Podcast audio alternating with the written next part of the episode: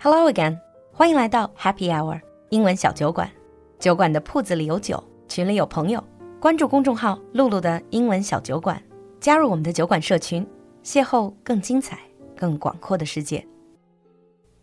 Now, on with the show. Hello again, and welcome back to Geek Time. Hi, Brad. Hello. So you know I'm really into supernatural and you know weird and horror genre. And I know that in geekdom, in the geek world, or let's say in sci-fi world, there's also a lot of uh, horror and suspense. What would you say is in your idea the quintessential, let's say the scariest monster or supernatural being? It would have to be Cthulhu. I've heard of Cthulhu so many times, but I don't think I can really pinpoint what that actually is. Is that one monster? Is that one story? A book? It started out as a book by a guy named H.P. Lovecraft in the early 1900s. And it was really, there were a bunch of short stories basically. And so they started out with short stories about different monsters, and Cthulhu was probably just the most popularized one of all those monsters. Okay, so it's something created by a writer, very famous one, mm-hmm. called H.P. Lovecraft. Right. 中文把他的这个作品叫做《克苏鲁》，and that was in the early 20th century. Right. Was it very popular when it came out? Definitely, it was not popular back then. it uh, much with when it comes to much art, especially when it comes to like higher art forms like that, they don't become popular until much much later. I've read some of it, and just the language he used was not easy to understand. I would say sometimes it can be quite boring, even. Mm-hmm.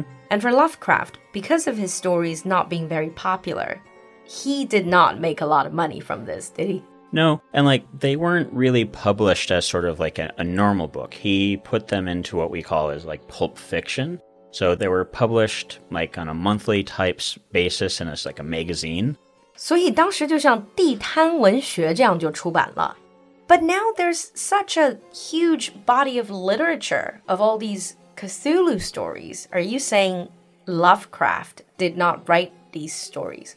A lot of the stories that, that people can see that contain Cthulhu nowadays weren't actually written by him. They were written by people who followed him. And so, So, they his fans. basically, yeah, much like modern day fan fiction is written, uh, a lot of the fiction written about Cthulhu over the years was by other writers. 其实就是喜欢他的那一小撮人写的同人小说。And I've noticed that if you search Lovecraft or if you search Cthulhu, you would see that it's not just horror genre, it's also weird fiction, 就是比较怪诞的这种小说。But recent years, you do see them popping up the idea of Cthulhu or inspirations from Cthulhu in all sorts of things like fiction, TV, movies, games. And I'm sure a lot of our listeners are familiar with that.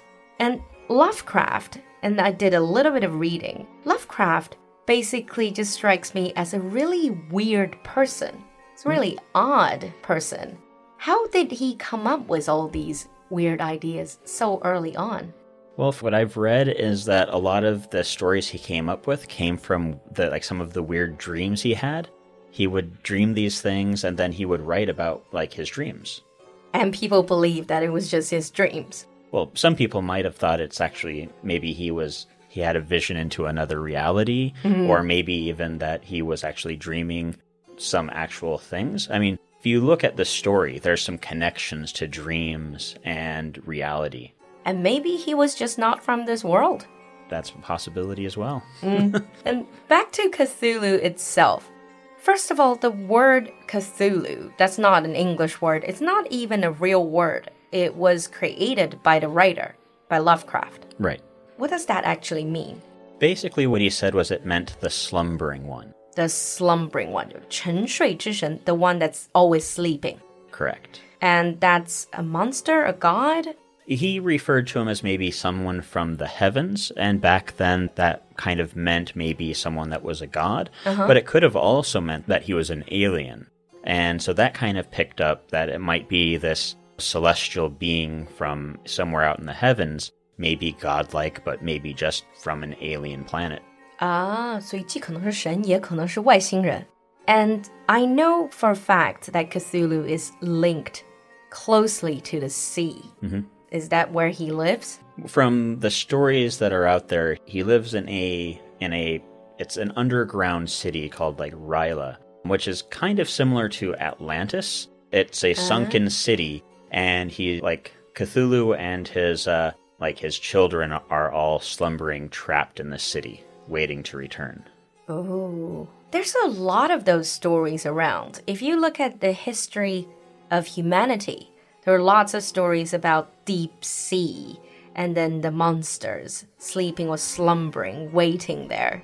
And I think it's probably stemming from just an inherent fear of the great unknown. I mean, ocean is something that we still don't know a lot about. Mm-hmm. Personally, I mean, do you have a fear of the sea or what they call thalassophobia? I'm definitely afraid of n- what I can't see under the water. Mm. Like, I grew up in a town with a lake and I went swimming all the time. And when I would get into the water in an area where I couldn't see what was underneath me, I would definitely kind of like feel very unnerved. In, an, in a place where I can see everything, I can see the bottom, I don't feel bad at all, I don't feel mm. scared. But once you get to that point where you can't see what's below, you're like, what's there? You don't. Yeah, 就是深海恐惧症. It's not a fear of water. It's a fear of the great unknown. Mm. And so how does Cthulhu, the one who is waiting there under the sea, how does he look like? A lot of the descriptions out there say it's like a, basically a man that's hundreds of feet tall, but his face doesn't look anything like a man. The mouth is basically kind of like an octopus. It has tentacles coming out. The eyes are kind of like bright yellow. It has wings.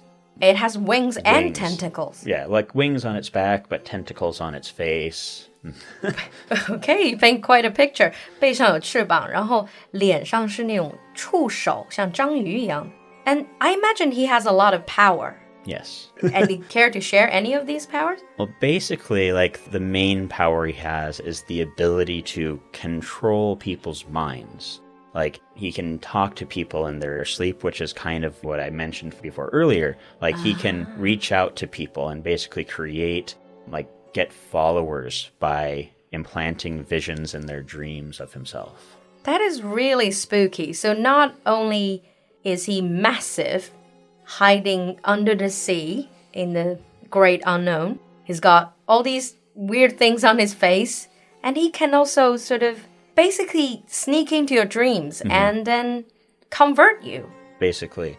He's often described as like an interdimensional being. So we they say that there's this city called R'lyeh under the water. It may not even be a city trapped under the water, but more of an like an interdimensional city somewhere that has an opening in the water. All right. So bringing us back to the books. Mm-hmm.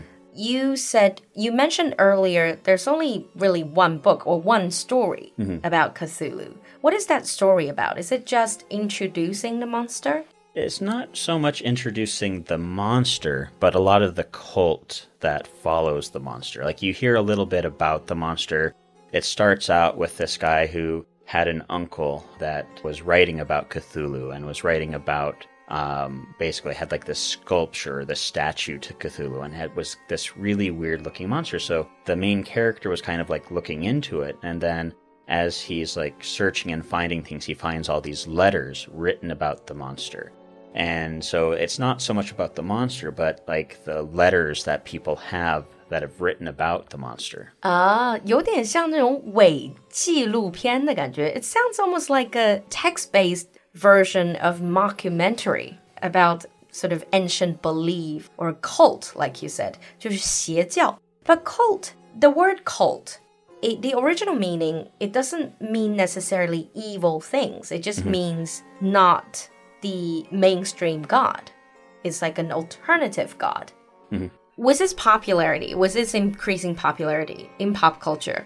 There's bound to be a lot of movies, TV shows, or games inspired by Cthulhu, right? What are some of the famous ones? The Shape of Water, Uh, we have uh, uh, Stranger Things, for example, is a TV show that has very similar like monsters. 嗯，所以《水形物语》还有这个《怪奇物语》，其实都是有很明显的克苏鲁的这种印记的。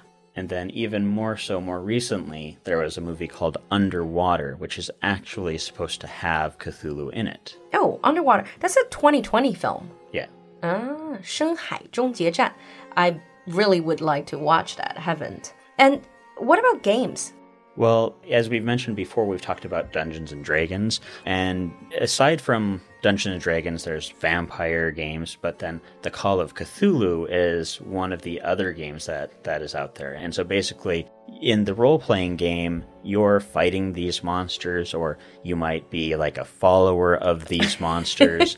and so basically, you're living in a world where these monsters are not hiding anymore, where these monsters are out in the world, and and you are either in war with them or on their side. Sounds fascinating and also really scary. By the way, do you find them creepy? I find them slightly creepy, but I've grown up with these types of things, so they're not as creepy to me as. When you were um, little? Yeah, exactly. All right. I think let's wrap up here. We've basically made the introduction into the whole Cthulhu world or universe. And in the advanced episode, we are going to get into the ins and outs of the whole mythos and then talk about why it is so popular. All right, I'll see you next time. Thank you. Bye. Bye bye. 今天的节目你喜欢吗？赶快联系小助手加入酒馆社群吧。小助手的微信号是 l u l u x j g three。我们在酒馆等你。